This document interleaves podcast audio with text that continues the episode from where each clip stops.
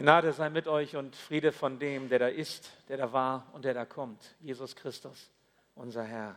Amen. Ja, es geht heute um ein ganz wichtiges Thema, wie ich meine, das Thema Gemeinschaft. Wie kann eigentlich christliche Gemeinschaft gelingen? Wie kann das funktionieren, das Miteinander zwischen Christen? Das ist deshalb auch ein wichtiges Thema, weil wir ähm, als Menschen ja sowieso geschaffen sind von Gott auf Beziehungen. Also, auch wenn das manchmal schwierig ist, dann werden wir noch drüber nachdenken, so ohne kannst du auch nicht leben. Ne? Das merkst du früher oder später, wenn du alleine bist, dass du feststellst, irgendwas fehlt mir, ich brauche da noch Menschen um mich herum. Äh, zu meinem Leben gehört mehr, als dass ich mich nur habe. Und trotzdem ist es eben manchmal eine echte Herausforderung, ein gutes Miteinander zu erleben und vor allen Dingen auch zu erhalten. Das hast du vielleicht heute Morgen schon am Frühstückstisch erlebt, kann ja sein, ne? Dass das Miteinander schon gleich am Anfang des Tages äh, ja, eine Herausforderung erlebt, könnte sein, oder in der Familie. Es kann auch sein, dass du rund um den Gottesdienst herum Begegnungen hast mit Menschen, die dich ganz schön herausfordern. Hast du nicht unbedingt gewollt, aber das ist so. Im Psalm 133, Vers 1 heißt es, wie schön und angenehm ist es, wenn Brüder in Frieden zusammenleben. Übrigens, das gilt auch für die Schwestern. Wie schön und angenehm ist es, wenn Schwestern in Frieden zusammenleben. Das ist nicht immer so bei uns, wenn wir zusammenkommen. Aber Gott freut sich, Gott freut sich, wenn seine Kinder, also die, die an Jesus glauben, Gemeinschaft miteinander haben, und zwar eine Gemeinschaft, die von dem geprägt ist, was, was Gott wichtig ist oder wie er ist. Jesus sagt in Matthäus 18, Vers 20, dieses Wort kennen viele von euch, denn wo zwei oder drei in meinem Namen miteinander versammelt sind, da bin ich in ihrer Mitte. Es liegt also ein besonderer Segen darauf, wenn wir einander begegnen. Gott möchte der Begegnung, die wir miteinander als Christen haben, einen besonderen Segen mitgeben. Ich meine, das musst du dir mal ganz konkret vorstellen. Dass wenn du eben jemanden triffst heute in der Gemeinde und ähm, du kommst mit ihm zusammen, du sprichst mit ihm, dass Gott dieses Miteinander segnen will. Wie kann das gelingen? Wo wir auf der anderen Seite erleben, wie schwierig das manchmal auch ist. Nun, wenn ich hier davon rede, von christlicher Gemeinschaft und das beschränke auf die Gemeinschaft von Christen, dann bedeutet das nicht, dass ich nicht denke, dass auch Nichtchristen nicht Gemeinschaft haben können. Natürlich können Nichtchristen auch Gemeinschaft miteinander haben, aber die Gemeinschaft zwischen Christen ist eine besonders wertvolle, eine besonders gesegnete ähm, Gemeinschaft, die das nicht erleben können, die die Beziehung zu Jesus nicht haben. Denn Jesus gibt gerade dieser Gemeinschaft von Christen untereinander etwas Besonderes mit. Und er sagt auch, ihr habt die Möglichkeiten, ich schenke euch die Möglichkeiten, dass Gemeinschaft in meinem Sinne untereinander möglich sein soll. Also Gemeinschaft, christliche Gemeinschaft ist möglich und zwar, weil Gott sie will. Und weil er die Voraussetzung schafft, dass das gelingt. Das ist wichtiger, als dass du dich anstrengst. Und darüber wollen wir nachdenken. Es gibt so Grundlagen christlicher Gemeinschaft. Ich nenne sie mal so Basics, Grund, Grundlagen für ein christliches Miteinander. Ich habe am vergangenen Donnerstag im Bibelstudium die Teilnehmer eingeladen, jetzt zum Sonntag, und habe das Thema genannt und habe sie dann auch bei der Gelegenheit gefragt, fällt euch denn so eine Grundlage so ganz spontan ein, was wichtig sein kann für Gemeinschaft? Und da rief eine äh, Glaubensschwester in die Menge rein, Vergebung. Ich meine, wenn der Pastor irgendwie eine Frage stellt und du sagst Vergebung, dann haut das eigentlich immer hin, das ist klar. Wenn du Jesus sagst oder Heiliger Geist, hast du auch zu 95 Prozent einen Treffer. Das ist klar, da kannst du nicht viel mit falsch machen. Ja? Das, aber ich glaube, diese Schwester, die das gesagt hat, und ich bin mir sogar sicher, die hat das nicht einfach nur so gesagt, sondern sie hat Erfahrungen gemacht im Miteinander in Beziehung und sie hat festgestellt, Vergebung spielt eine große Rolle. Nun, es sind drei Grundlagen christlicher Gemeinschaft, die ich euch heute äh, mal so nennen möchte. Und ich kann euch sagen, das ist heute eine Lehrpredigt. Es ist eine tiefgehende Predigt, die uns etwas zeigen soll. Und ich hoffe, ihr könnt folgen und ihr seid bereit, einfach mitzudenken. Ich versuche das möglichst anschaulich zu machen und auch möglichst so, dass jeder etwas mitnehmen kann. Es sind drei Basics äh, für christliche Gemeinschaft. Die erste Grundlage, Gemeinschaft ist immer ein Geschenk Gottes. Die Dinge, die ich euch sage, klingen ziemlich banal, aber die haben es in sich, in der Konsequenz. Biblische, nein, christliche Gemeinschaft ist immer ein Geschenk. Das ist nicht Selbstverständliches, dass wir unter Christen leben dürfen. Vielleicht hast du dich schon daran gewöhnt. Vielleicht bist du auch genervt von Gemeinschaft. Vielleicht fordert es dich wirklich hinaus und du sagst, oh, so ein Mist, heute ist wieder Gottesdienst. Heute ist wieder Hauskreis. Heute habe ich wieder Gemeinschaft. Das kann ja sein, dass du vielleicht frustriert bist oder auch enttäuscht bist. Aber ich möchte uns einmal daran erinnern, dass es nicht selbstverständlich ist, sondern ein Geschenk, das Gott uns macht.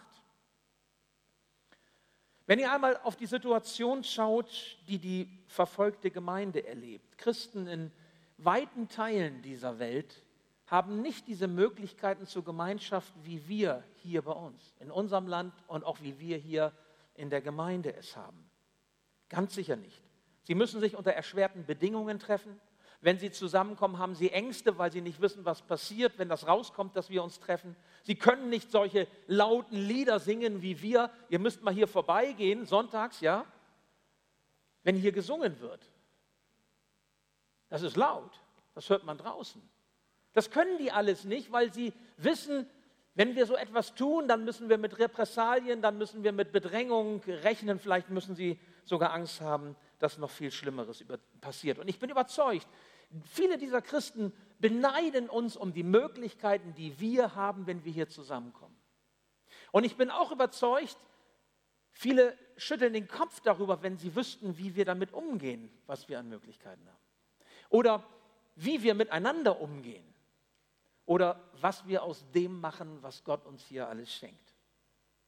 Ich habe manches Mal den Eindruck, dass es Christen gibt, so eine Haltung, dass Gemeinschaft eher ein Fluch statt ein Geschenk ist. Aber Gemeinschaft, die Jesus schenkt, ist eine Gabe. Eine Gabe, weil wir alle durch den Glauben an Jesus Gottes Kinder sind und wir zusammengehören. Aber es ist eine Gemeinschaft, die angefochten ist. Es ist eine Gemeinschaft, die auf wackeligen Beinen steht. Das ist deshalb so, weil wir so sind, wie wir sind. Du und ich, wir sind so, wie wir sind. Unvollkommen, unperfekt. Wir machen Fehler, wir verletzen, wir leben eben nicht immer so, wie Gott es von uns möchte. Das ist so. Schauen wir uns einmal an, wie das bei Jesus war. Wie hat Jesus Gemeinschaft erlebt? Damals zur Zeit Jesus, Jesu war das eigentlich auch nicht groß anders. Er lebte mitten unter Feinden. Können wir im Neuen Testament so viel von lesen. Er hat sogar erlebt, wie, wie die ihn verließen, die doch ganz eng zu ihm dazugehörten, die seine Freunde waren. Und als er am Kreuz endete mit seinem Leben, da war er umgeben von, von Spöttern und von solchen, die ihn verachtet haben, von den Feinden Gottes, von den Lästerern. Das war das, was Jesus erlebt hat. So wie ausgestreut in eine feindliche Welt. Das sagt übrigens auch Gott in seinem Wort, Sacharja 10, Vers 9. Ich werde sie zwar unter die Völker sehen, aber in der Ferne werden sie an mich gedenken und sie sollen leben samt ihren Kindern und ich werde sie wieder zurückführen. Wisst ihr, das ist eine, eine Zusage, eine Verheißung, die Gott gegeben hat über unser Leben in dieser Welt. Wir sind nicht dafür geschaffen, dauerhaft zurückgezogen zu leben in klösterlicher Einsamkeit, sondern wir sind von Gott ausgestreut in diese Welt, gesandt mitten hinein in das Leben, unter die Feinde, hinein in die Welt, unter die Völker. Und wir haben einen Auftrag. Wir haben den Auftrag, ihn zu bezeugen. Den Gott, an den wir glauben. Und wenn wir unterwegs sind gemeinsam, sollen die Menschen erkennen, so wie wir miteinander umgehen, wie wir miteinander Gemeinschaft leben, dass wir zu ihm gehören. Ein ausgestreutes Volk. Ich fand dieses Bild so interessant, so ein ausgestreutes Volk, wie, wie Samen, Grassamen, die wir aussehen oder auch andere Saat. So sind die Gläubigen nach dem Willen Gottes. 5. Mose 28. Unter alle Reiche der Erde gesät. Das ist das biblische Bild dafür. Und Jesus greift das auf, wenn er sagt bei seinen, zu seinen Jüngern in der Apostelgeschichte gleich am Anfang, ich sende euch hinein in diese Welt. Zuerst Judäa, dann Samaria und dann bis an die Enden der Erde. Ausgesät zum Zeugnis für mich. Ein bekannter Theologe formulierte es einmal so, das ist ihr Fluch und ihre Verheißung zugleich. In fernen Landen unter den Ungläubigen muss Gottes Volk leben, aber es wird der Same des Reiches Gottes in aller Welt sein. Der Same des Reiches Gottes in aller Welt. Du bist ein Same Gottes, da wo er dich hingestreut hat, da wo dein Platz ist. In der Schule, am Arbeitsplatz, an der Uni, in der Familie, unter Freunden, in der Gemeinde, in der Stadt, in der du lebst, wo Gott dich hinstellt. Aber du lebst nicht für dich allein. Du lebst immer unter Menschen, ob dir das passt oder nicht. Diese Gemeinschaft von Christen ist angefochten, sie ist zerbrechlich. Das zeigt eben dieses Bild vom Volk der Zerstreuung. Aber ihr Lieben, wenn Gott schon sagt, dass sogar die verfolgte Gemeinde, die es so schwer hat im Glauben, eins sein darf in ihm, weil er Gemeinschaft schafft, wie viel mehr sollte uns das möglich sein, diese Gemeinschaft zu leben, wo wir alle Freiheiten haben? Du kannst in die Gemeinde gehen zum Beten, zum Singen, zum, zum Arbeiten, zum Gottesdienst feiern und alle Möglichkeiten hast du. Und was tun wir? Ja, wir tun das ja auch, sonst wärt ihr nicht hier. Aber erkennen wir das als Gnade Gottes, als Geschenk an, dass wir miteinander Predigten hören können? Auch wenn wir nicht immer derselben Meinung sind wie der Prediger? Dass wir miteinander Lehre hören dürfen, Wort Gottes ausgelegt bekommen, was Nahrung für unser Leben ist und uns zeigt, was der Herr von uns möchte? Erkennen wir das als, als Gnade Gottes dann als ein Geschenk, dass wir Taufen erleben dürfen, dass wir das Abendmahl feiern dürfen, auch zur Stärkung unserer Gemeinschaft? Sind wir dankbar dafür, dass wir Gott loben können ob in dieser Weise oder in jener, und da ist der Stil völlig egal, oder gut 10 oder gut 12 oder gut 24. Können wir das überhaupt noch dankbar wahrnehmen, dass wir miteinander beten dürfen, gemeinsam unter Gottes Thron gehen dürfen und unsere Anliegen ihm bringen dürfen? Weißt du, wenn, wenn du das so sehen könntest, könntest, dass das etwas ganz Wunderbares ist, ein Geschenk, was dann die Antwort ist, dann kann die Antwort eigentlich nur sein, auf die Knie zu gehen auf die Knie zu gehen, nochmal auf die Knie zu gehen. Und Gott, dem liebenden Vater, immer wieder Danke zu sagen für das Geschenk, für das großartige Geschenk christlicher Gemeinschaft. Egal wie herausfordernd oder wie schwer das manchmal auch sein mag. Übrigens habe ich so gedacht, vielleicht reinigt dieser Dank für Gemeinschaft auch so manche Beziehung und so manche Problematik im Miteinander wenn wir wieder lernen, Gott dafür zu danken. Das ist so eine Art Rohrputzer unserer Herzen. Vielleicht würde es uns gut tun. Eine zweite Grundlage möchte ich euch, eine zweite Basic mitgeben. Gemeinschaft, Gemeinschaft ist immer von Gott gewirkt. Dieser Punkt ist eigentlich so ein zentraler, deswegen steht er auch in der Mitte. Von Gott gewirkt. Und was ich jetzt versuche, euch nahezubringen, ist äh, auf der einen Seite schnell getan, aber nur schwer vielleicht auch in der Tiefe zu verstehen. Denn ich möchte euch deutlich machen, dass Gemeinschaft etwas anderes ist, als was wir so oft im Kopf haben. Oder vielleicht auch als so ein Ideal vor uns haben. Oder vielleicht auch gelernt haben, das ist die Gemeinschaft und da musst du irgendwie hinkommen. Ich hoffe, es gelingt mir. Christliche Gemeinschaft ist immer nur durch und in Jesus Christus möglich. Es gibt keine christliche Gemeinschaft, die mehr oder etwas anderes ist. Christliche Gemeinschaft, noch einmal, ist immer nur durch und in Jesus Christus möglich. Ob es eine kurze Begegnung ist, eine Begegnung meinetwegen draußen auf dem Parkplatz oder beim Kirchcafé gleich oder vor der Gemeinde oder ob es eine dauerhafte, weitreichende Begegnung zwischen Christen ist. Es geht immer darum, dass Gemeinschaft, christliche Gemeinschaft nur durch und in Jesus Christus möglich ist. Wir sind einander zugeordnet allein durch und in Jesus Christus. Nun, das braucht Erklärung. Und ich möchte das anhand von drei Gedanken tun. Zum einen, wir brauchen den anderen um Christi willen. Was heißt das? Du brauchst mich um Christi willen, ich brauche dich um Christi willen. Was bedeutet das? Ein sonderbarer Gedanke. Es bedeutet, dass jeder Christ angewiesen ist auf das Wort Gottes. Übrigens, wenn das bei mir so rutscht, ne, dann müsst ihr wissen, das ist nicht die Technik, gar noch kein anderer was dafür, sondern das ist mein Kopf. Der ist nämlich 63,5 Zentimeter im Umfang und hat eine Form, da hat Gott einen Fehler gemacht. Finde ich zumindest. Also das werde ich ihn auch noch mal fragen. Das war schon in der Fahrschule ein Drama. Ich habe keinen Helm bekommen, weil mir nichts passt.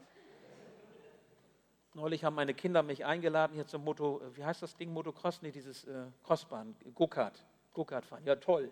Ich durfte zugucken, mir passte kein Helm. XXL, nichts passt, ja.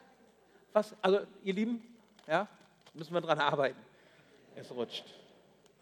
Also, wir brauchen uns um Christi willen. Ihr braucht mich, ich brauche euch. Wir sind angewiesen aufeinander. Warum? Weil wir uns das Wort, das Gott uns sagen möchte, nicht selber sagen können. Wenn Gott uns etwas ins Herz sprechen möchte, dann tut er es durch einen anderen. Du kannst dich nicht vor den Spiegel stellen und sagen, statt zur Matthäusgemeinde zu gehen, predige ich mir jetzt mal selber. Ich meine, das kannst du tun, aber ich glaube nicht, mal ehrlich, ich glaube, also bei mir würde das nicht viel bringen. Ich würde immer nur die Sachen sagen, die ich gerne höre. Ich würde immer dasselbe sagen und abgesehen davon halte ich das gar nicht so lange aus, in den Spiegel zu gucken, um mich zu sehen. Also, ihr wisst ja meinen Kopf. Das heißt, wir, wir, brauchen, wir brauchen was anderes. Wir brauchen das Wort eines, eines anderen. Und wenn ein anderer uns etwas, du kannst ihr tausendmal sagen, ich liebe mich. Wenn das deine Freundin, dein Freund dir sagt, dein Ehepartner dir sagt, deine Eltern dir sagen, deine Kinder dir sagen, hat das eine ganz andere Wirkung. Ist doch klar. Wenn Gott dir sagt, ich liebe dich, und er sagt es dir durch einen Menschen, wenn Gott dich ermahnt durch einen anderen Menschen, wenn Gott dich tröstet durch einen anderen Menschen, dann ist das das Wort Gottes, was auf dich zukommt, was du dir nicht selber sagen kannst. Und darauf kommt es an. Wir brauchen den anderen um Christi willen, weil Christus möchte, dass er uns anspricht. Aber er tut das nicht, indem wir uns selbst beweihräuchern, sondern er tut es, indem wir offen sind für das, was er sagt, auch durch andere. Die Bibel ist da ganz klar. Sie spricht ja auch davon, die Gerechtigkeit, die Gott schenkt, ist ja auch eine fremde Gerechtigkeit, eine Gerechtigkeit, die von außen kommt. Gott macht uns gerecht. Nicht ich selbst mache mich gerecht. Das ist auch mit der Gnade Gottes so. Jesus Christus ist für uns gestorben, aber dass er uns sein Heil schenkt, das, das wird uns zugesprochen. Dass wir immer wieder Vergebung in Anspruch nehmen können, das ist etwas, wenn Vergebung mir zugesprochen wird, hat das eine ganz andere Kraft, als wenn ich sage, ich vergebe mir. Es ist ganz, das Herz braucht das. Jeder Christ braucht den anderen, der ihm Gottes Wort sagt. Ob das nun äh, eine Zeit ist, wo man ungewiss ist, wo man verzagt ist und man braucht vielleicht Ermutigung und Trost und Beistand. Oder ob es auch eine, eine Zeit ist, eine Situation, wo wir zurechtgewiesen werden müssen oder hinterfragt werden. Niemand kann aus sich selber diese Hilfe sich geben, ohne sich mit der Wahrheit selbst zu betrügen. Wir sagen uns immer nur die Wahrheit, die wir hören wollen. Aber die Wahrheit, die Gott uns sagt, die uns frei macht, ist eine Wahrheit, die von außen auf uns zukommt. Ich las einmal den Satz, der Christus im eigenen Herzen ist schwächer als der Christus im Wort des Bruders oder der Schwester. Jener ist ungewiss, dieser aber ist gewiss. Noch einmal, der Christus im eigenen Herzen ist schwächer als der Christus im Wort des anderen. Verstehst du? Wir brauchen das. Und der zweite Gedanke, warum wir Gemeinschaft nur in und durch Jesus haben, ist folgender. Wir kommen gar nicht zum anderen ohne Christus dabei zu haben. Das ist auch hochtheologisch und doch so schlicht eigentlich, wenn wir verstehen, was damit gemeint ist. Ich meine, wir alle kennen das nur zu gut. Wo Menschen zusammenleben, schon in kleinsten Gemeinschaften, Ehe, Familie, unter Freunden, am Arbeitsplatz, auch in der Gemeinde. Da gibt es Differenzen. Differenzen bedeutet, wir haben unterschiedliche Ansichten über Dinge. Okay? Männer und Frauen, die Art, Gott zu loben, äh, wie wir äh, mit bestimmten Dingen umgehen, ethisch-moralische Fragen. Es gibt immer Differenzen, wo Menschen miteinander leben. Differenzen führen oft zu Auseinandersetzungen. So weit, so gut. Klammer auf. Christen können manchmal ganz schlecht mit Auseinandersetzungen umgehen. Klammer zu. Auseinandersetzungen können zum Streit sich ausweiten. Da wird es schon heftiger. Und wenn der Streit eine ungute Entwicklung nimmt, dann ist die Folge von einem unguten Streit Entzweiung und Spaltung. Das gibt es in Ehen, das gibt es in Familien, das gibt es unter Freunden, das gibt es auch in Gemeinde. Gott weiß das. Gott weiß, wie wir ticken. Der kennt uns ganz genau, der weiß, wie konfliktfähig wir sind. Das lesen wir schon in der Bibel, dass das von Anfang an bei den ersten Menschen schon ein Problem war. Denkt an Adam und Eva. Ne? Die Frau, die du mir an die Seite gestellt, die ist schuld. Oder der Mann, der dann, oder die Frau, die dann sagt, der Mann, ne? der hätte ja auch Nein sagen können oder der hätte ja auch eingreifen können oder wie auch immer. Kain und Abel, ja, Streit, Auseinandersetzung führte dann nicht nur zur Entzweiung, sondern führte zum, zum Mord und Totschlag. Das kennen wir auch in der Schrift. Und deswegen sagt der Apostel Paulus in Epheser 2, er, Jesus Christus, ist unser Friede. Der Friede, den wir brauchen in unseren Beziehungen, das ist Jesus. Jesus ist gekommen, um Frieden mit Gott zu schaffen. Jesus hat sein Leben gelassen am Kreuz. Er ist gestorben zur Vergebung unserer Sünden. Er schenkt uns neues Leben. Er hat den Weg frei gemacht zu Gott. Und nun passiert Folgendes. Wer diesen Frieden Gottes durch Jesus in sein Leben in Anspruch nimmt, der bekommt auch freie Bahn hin zum Nächsten, nicht nur zu Gott. Wir kommen also als Christen nicht zusammen, wenn Christus nicht in unserer Mitte steht. Ich könnte das auch anders formulieren. Der Weg zum anderen, der ist versperrt durch das eigene Ich. Aber Jesus ist dein Weg zum nächsten. Jesus hat dein Ich gekreuzigt, sodass es nicht mehr zwischen dir und dem anderen steht, sondern du freie Bahn hast zum nächsten. Finde ich ganz wichtigen Gedanken. Nur in Jesus Christus können wir als Christen in Matthäus eins sein und auch eins bleiben. Wir brauchen ihn. Er ist die Mitte und in unseren Herzen die Mitte, die wir brauchen, wenn wir verbunden sein wollen. Nun, und Gemeinschaft mit Jesus und durch Jesus bedeutet zum Dritten ein Gedanke, Gott hat uns auch bestimmt für die Ewigkeit. Das finde ich den herausforderndsten Gedanken, wenn wir sagen, Gemeinschaft unter Christen gibt es nur in und mit und durch Jesus. Denn das bedeutet, wenn du dich mal umguckst, dass du mit all denen, die auch wie du an Jesus glauben, mit dir die Ewigkeit verbringen werden. Hallo, kann ich da vielleicht mal ein Wörtchen mitreden, Gott? Gibt es da nicht vielleicht auch noch mal einen Kriterienkatalog, dass ich sage, okay, aber doch nicht so ganz unterschiedlich. Also ich bin nicht so und ich bin, also mit dem kann ich nicht so. Ich habe auch Seminare besucht, DESG, der ist dominant, ich bin gewissenhaft stetig. Hey, das geht nicht gut, Gott. Das ging schon auf dieser Erde nicht gut, wie soll das im Himmel gut gehen? Ja? Also so nach dem Motto, ihn zur Rechten, mich zur Linken, dass wir uns ja nicht zu nahe kommen oder so. Also ich will mal so sagen, ähm, das, das ist einfach so auf dieser Erde, dass wir diese Spannungen kennen. Aber wir, wir sind berufen von Gott, auch ewig miteinander in Gemeinschaft zu leben. Und da merkt ihr schon, das geht nicht ohne in ihm zu sein, ohne in Christus zu sein. Schon hier auf Erden nicht und dann schon gar nicht, wenn es darum geht, wenn wir auf die Ewigkeit schauen. Darf ich dich mal fragen, wenn du dir das so vorstellst, ja, und es stimmt, dass Gott sagt, du wirst die Ewigkeit mit denen verbringen, die wie du an Jesus glauben, was macht das denn mit deinem Umgang mit dem anderen? Wie siehst du deine Schwester? Wie siehst du deinen Bruder, wenn du weißt, dass du mit ihm oder mit ihr ewig zusammenleben wirst? Kannst du dann noch genauso denken und reden über sie? Christliche Gemeinschaft heißt Gemeinschaft durch und in Jesus Christus. Auf dieser Voraussetzung ruht alles, was es in der Schrift an Weissagungen, an Zusagen gibt im Blick auf, das, äh, auf Gemeinschaft, auf christliche Gemeinschaft. Zum Schluss eine dritte, letzte Basic, eine dritte, letzte Grundlage. Das erste war Jesus, Quatsch, Gemeinschaft ist geschenkt. Das zweite, wir haben Gemeinschaft nur in, mit und durch Jesus. Und das dritte, was ich euch mitgeben möchte als Basic, ist Gemeinschaft ist immer eine Herausforderung. Das haben wir schon angedacht, aber ich will es nochmal deutlich machen. Es gilt, diese Herausforderung anzunehmen. Also wenn du irgendwann aufwachst und das Gefühl hast, alle deine Beziehungen sind geklärt, dann bist du nicht mehr hier auf dieser Erde. Ich wünsche dir das, dass du das mal erleben darfst, ja? Dass du aufwachst und, und feststellst, oh, es fühlt sich alles so frei an, es ist alles gut. Ich habe keine Beziehungsherausforderung, äh, keine Beziehungsstörung mehr, ja? keine Krisen, keine was auch immer. Ich fühle mich nicht mehr schlecht. fühle mich geliebt und angenommen und kann auch alle anderen lieben und angeben. Dann weißt du, wo du bist. Dann bist du angekommen. Ja? Auf dieser Erde ist es noch ein bisschen anders. Wir haben darüber nachgedacht, wie schwierig es sein kann mit christlicher Gemeinschaft. Im Übrigen liegt das ja nicht immer nur an dem anderen, oder? Und es liegt auch nicht immer an Gott, oder? Sondern meistens liegt es an uns. Das erlebst du daran, wenn du nämlich weggehst und wegläufst, dass du deine Probleme mitnimmst. Weil du bist immer ein Teil des Problems. Das ist in Beziehungen immer so.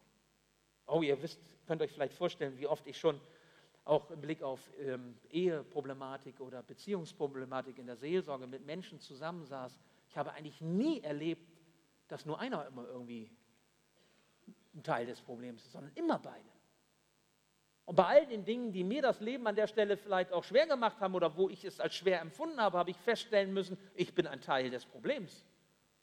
Und nicht der andere muss sich verändern, sondern ich muss bei mir anfangen und bin bereit, einen Weg der Veränderung zu gehen. Das ist manchmal mühevoll. Wir brauchen, wenn es um christliche Gemeinschaft geht, den richtigen Blick, die richtige Einstellung dem anderen gegenüber. Und ich erinnere euch an das, was die Schwester im Bibelstudium gesagt hat. Vergebung ist immer richtig. Aber das ist wirklich richtig an der Stelle. Vergebung. Vergebung heißt, ich habe einen bestimmten Blick im Blick auf den anderen, eine bestimmte Haltung im Blick auf den anderen. Denn er ist genauso erlöst von Jesus wie ich. Für ihn ist Jesus genauso gestorben wie ich, wie für mich. Für ihn steht der Himmel genauso offen, wenn er an Jesus glaubt, wie für mich. Er hat genau den Zugang zu den Gaben und Segnungen Gottes, wie ich es gerne für mich in Anspruch nehme. Was einen Christen kennzeichnet, was wir so mit den Augen sehen, das macht nicht christliche Gemeinschaft aus. Es geht nicht darum, dass wir alle dieselbe Denke haben im Blick auf Art von Lobpreis, im Blick auf die Frage von theologischer Erkenntnis, Männer oder Frauen in der Gemeinde, im Blick auf Geistesgaben, im Blick auf Gottesdienstformen oder Gemeindestrukturen. Darum geht es nicht. Das macht nicht christliche Gemeinschaft aus. Ansonsten musst du dir einen Verein suchen, wo sie alle genauso ticken wie du. Na, dann möchte ich mal sehen, ob du da glücklich wirst. Das ist mal eine andere Frage. Gemeinde macht etwas anderes aus, Gemeinschaft. Nämlich, was einer von Christus her ist. Was Christus in ihn hineinlegt. Was Christus mit ihm vorhat und aus ihm machen will, das ist entscheidend für unsere Gemeinschaft. Christliche Gemeinschaft besteht allein in dem, was Jesus an uns getan hat. Und was er uns tun will weiterhin, wie er uns führen und segnen will. Wir haben einander nur durch Jesus Christus. Aber wir haben einander auch in der ganzen Fülle, in der ganzen Breite. Manchmal mehr als uns lieb ist vielleicht sogar. Und wir haben uns sogar noch bis in Ewigkeit. Darauf sollten wir uns einstellen. Wer in der Gemeinde etwas anderes will oder mehr will als das, der will nicht christliche Gemeinschaft, sondern der sucht etwas anderes. Darf ich dich fragen, suchst du wirklich christliche Gemeinschaft im Namen Jesu? Oder suchst du eine Gemeinschaft, die dir emotional passt. Eine Gemeinschaft, die deiner Vorstellung entspricht, deinen Wünschen. Menschliche Highlights. Was suchst du, wenn es dir um Gemeinde geht? Wisst ihr, hier droht uns eine Gefahr von Anfang an. Nämlich die Verwechslung von christlicher Gemeinschaft, wie Jesus sie stiftet, und einem Wunschbild frommer Gemeinschaft, einem Wunschbild einem Ideal, einer Vorstellung, die wir vielleicht haben. Und es ist überaus wichtig, dass wir erkennen, wonach wir eigentlich streben, denn sonst werden wir enttäuscht oder wir enttäuschen andere in bitterer Weise, weil wir ihnen etwas auferlegen, was sie niemals erreichen können. Und wir werden alle niemals froh werden. Geht es uns um Jesus, um das, was er schafft in uns, wo er uns zusammenschließt und eins macht, oder geht es darum, dass ich Menschen um mich sammle, mit denen ich gut kann? Christliche Gemeinschaft ist eine von Jesus gestiftete, eine geistliche, keine menschliche, keine psychologische oder psychische Gemeinschaft.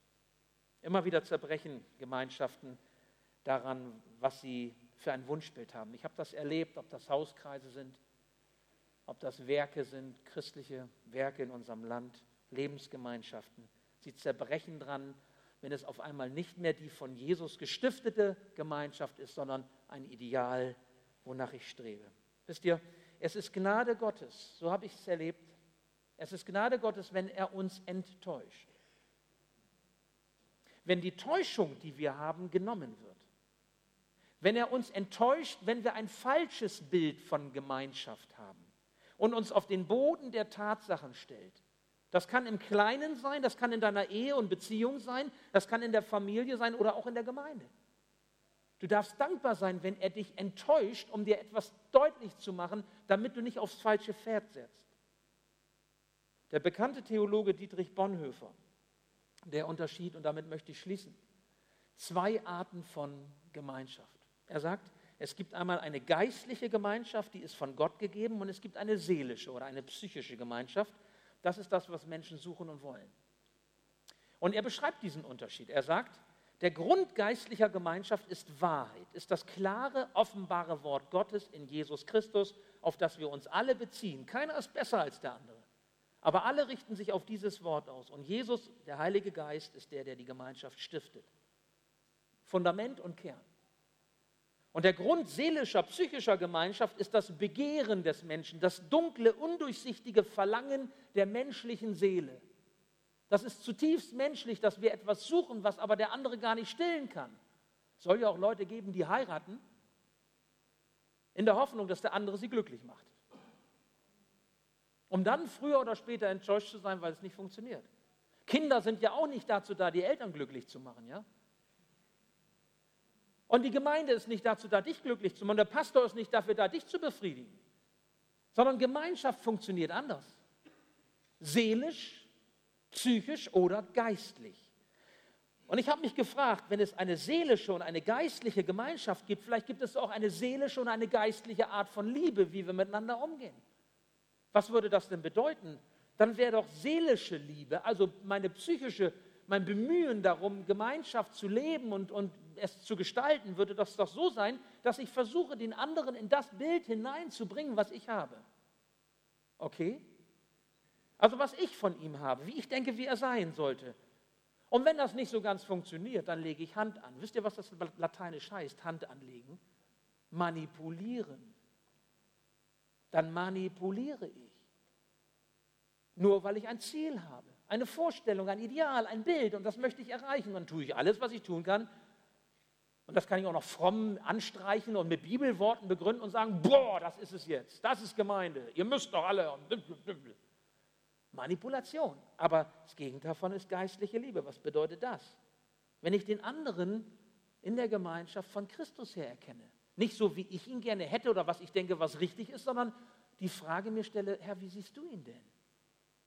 Ich mache mir bewusst, ich lebe aus der Gnade, er lebt aus der Gnade. Ich mache mir bewusst, ich kann mich irren, er kann sich irren. Ich mache mir bewusst, er ist unterwegs, ich bin unterwegs und er ist auch unterwegs. Wir sitzen in einem und demselben Boot und haben ein und denselben Herrn, Gott sei Dank.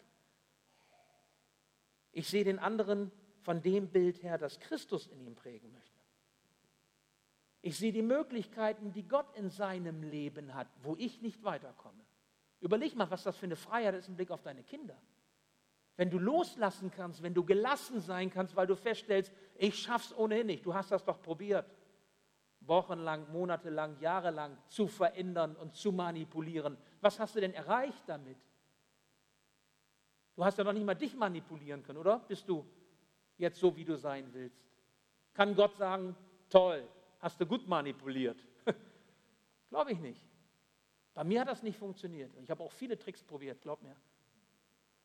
Nein, geistliche Liebe bedeutet, dass wir fähig werden, den anderen freizugeben, weil wir Gott Großes zutrauen, weil wir zutrauen, dass Gott mit dem anderen etwas vorhat, dass Gott mit der Gemeinschaft etwas vorhat, dass Gott mit der Gemeinde etwas vorhat und wir vertrauen ihm und wir befehlen ihm die Gemeinde an und die Menschen und wir nehmen es nicht selber in die Hand. Diese geistgewirkte Liebe erbitte ich für uns hier in St. Matthäus für unsere Gemeinschaft. Weil ich glaube, dass diese geistliche Liebe ein Schlüssel ist, eben auch geistlich Gemeinschaft zu leben. Also christliche Gemeinschaft. Erinnern wir uns, sie ist immer ein Geschenk, nichts Selbstverständliches. Sie ist immer nur in, mit und durch Jesus Christus möglich. Das ist der Grund. Nicht, dass wir uns alle lieben, weil wir uns alle weil wir alle gerne Briefmarken sammeln, oder? Ich weiß es nicht. Also nichts gegen äh, die Ich habe auch Briefmarken, so ist es nicht. Mir fiel nichts Besseres ein jetzt. Oder die alle so einen Kopf haben wie ich. Sondern von Gott geschenkt, in, mit und durch Christus. Und das Dritte, ganz entscheidend, ähm, sie ist immer eine herausgeforderte, angefochtene, und das geht nur, wenn wir diese Liebe auch bereit sind zu leben, die nicht das unsere sucht, sondern die Möglichkeiten und die Optionen, die Gott dem anderen schenkt. Und ich wünsche uns, dass das unser Denken prägt. Nimm es mit. Denk einmal darüber nach, was das für dich, für deine Beziehungen bedeutet, in denen du stehst und denen du lebst. Ich bin überzeugt davon, wenn wir bereit sind, diesen Weg miteinander zu gehen, dann wird Gemeinde ein großer Schatz sein. Dann können wir uns freuen. Und vielleicht macht es uns dankbarer. Und wir lernen Gemeinde noch einmal und Gemeinschaft noch einmal ganz neu und auch ganz anders zu erleben. Ich möchte noch beten. Ja, lieber Herr Jesus, so hab Dank, dass du uns immer wieder dein Wort sagst, dass du uns auch hilfst zu verstehen, was für uns wichtig ist. Herr, du weißt, was jeder von uns mit diesem Thema Gemeinschaft, christliches Miteinander verbindet. Du weißt, wo dieses Thema uns trifft oder uns bewegt. Herr, und du hast für jeden das richtige Wort dabei und du kannst Gedanken in unseren Herzen auch weiterwirken lassen. Darum bitten wir dich, dass es nachwirken darf, so wie ein Brühwürfel nach und nach langsam aufgeht und seine, seine Kraft entfaltet, bitte ich dich darum, dass dein Wort in unseren Herzen nachwirkt und nach und nach Kraft entfaltet und uns verändert hinein in das Bild, das du von uns hast. Danke, Herr, für diese Botschaft der Liebe und Annahme, dass wir nicht so sein müssen, wie andere uns gerne haben, sondern dass wir so sein und werden dürfen, wie du uns haben willst. Herr, du bist der gute Baumeister der Gemeinde und du bist der gute Herr auch unseres Lebens. Und so möchte ich dich bitten, Herr, verändere du unsere Gemeinschaft, auch hier in der Gemeinde, und lass sie mehr und mehr geprägt sein von deinem Wesen und von deiner Liebe. Herr, schenke, dass, wenn wir zusammenkommen in der Gemeinde, erkennen, dass es ein großes Geschenk ist, was du uns machst. Herr, und schenke du, dass wenn Menschen uns sehen, wie wir miteinander umgehen, dass sie sehen, Herr, dass wir zu dir gehören dass dein Wesen, dein Wort uns bestimmt. Danke, Herr, für diesen Gottesdienst, für alles, was wir mit dir, ja und auch miteinander erleben dürfen. Amen.